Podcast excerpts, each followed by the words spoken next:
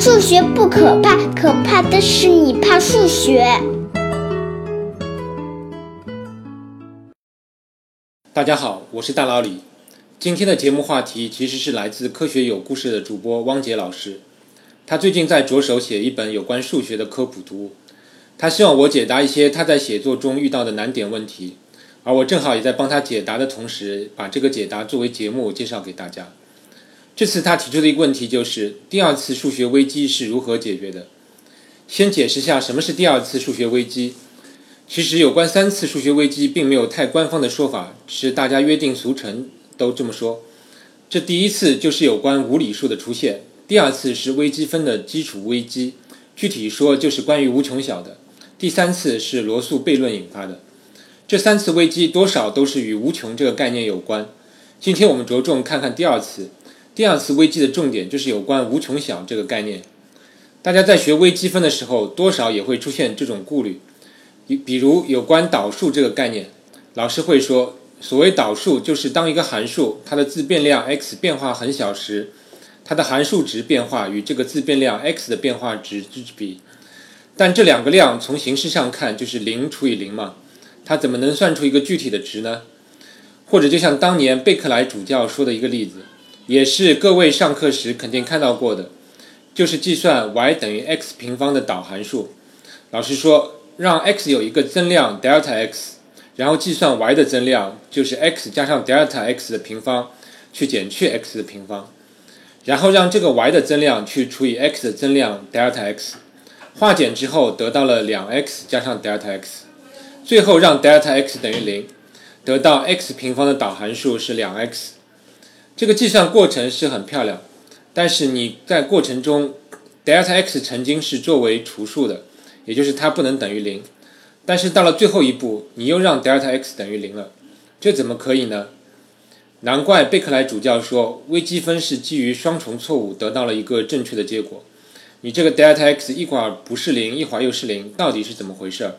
这个问题必须给出一个明确的答复。这么明显的问题。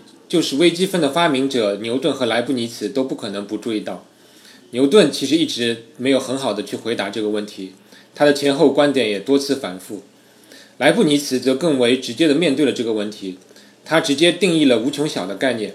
无穷小就是一个可以比任何正数都小，但是不等于零的常量，然后可以对无穷小量进行四则运算。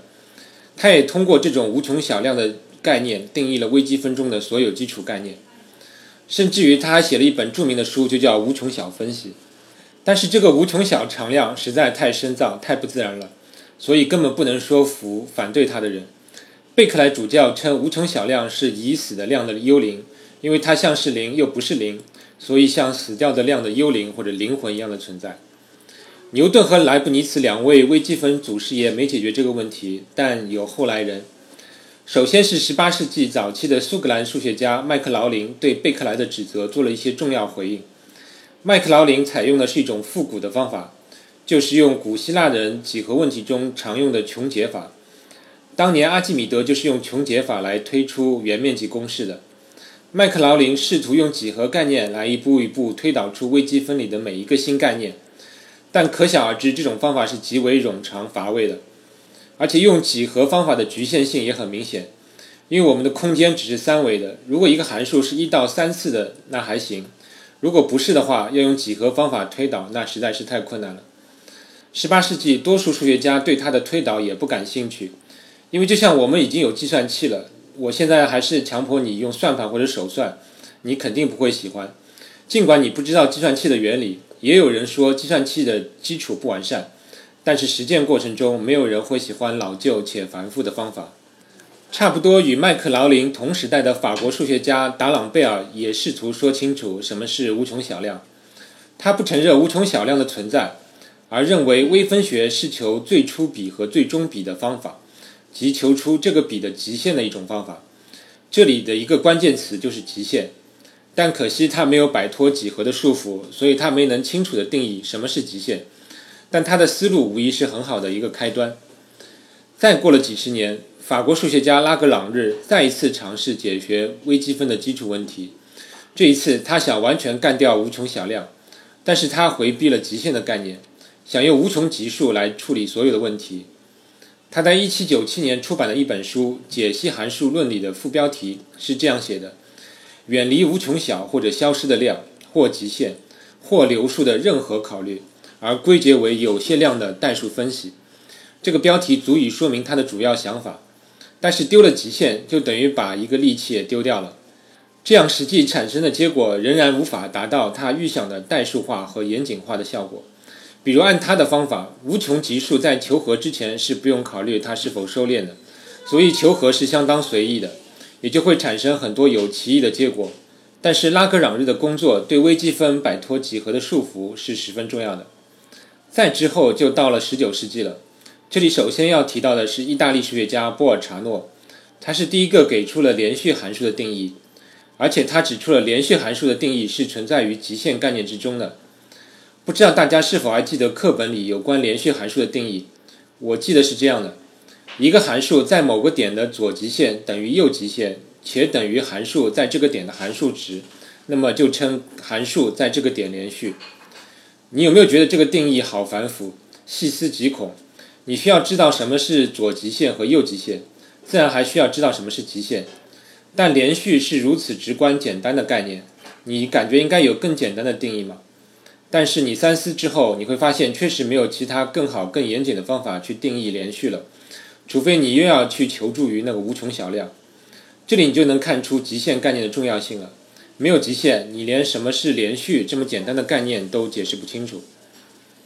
波尔查诺之后，终于等到了一位里程碑式的人物，就是法国的柯西。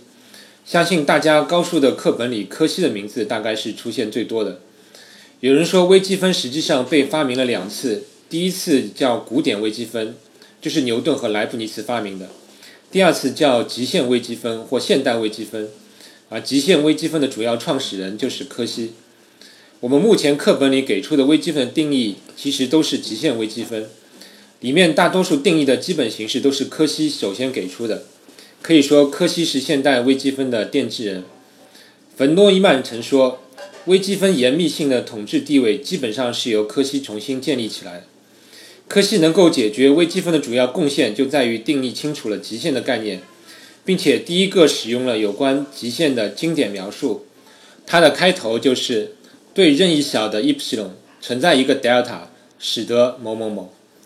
但柯西的解释也有一些小的缺陷，一个是著作中没有使用标准化的语言，另一方面没有建立一致连续和一致收敛的概念，而产生了一些错误。这方面的错误就要由接下来介绍的德国数学家维尔斯特拉斯来解决了。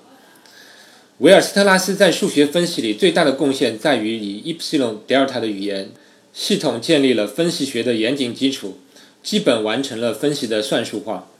而且他是一位非常尽责的大学数学老师，他把他的有关微积分的规范化研究都放在了他的课堂教材中，这对学生来说是一个非常大的裨益。维尔斯特拉斯教出的学生中，后来成为大学正教授的就有近一百人。考虑到当时德国当大学正教授的难度，这是一个很惊人的数字。随着他的教学和他的学生的工作，他的观点和方法传播开来。使得他讲稿中的内容成为数学严格化的典范。至此，经过约两百年的时间，数学家们终于清掉了死掉的量的灵魂，把微积分建立在严格的分析基础上。后来不久，数学又迎来了第三次危机，这是后话，今天不表。但是汪杰老师还提出了另外一个有意思的问题：学过微积分的人都知道，用微积分计算出来的结果是一个精确值。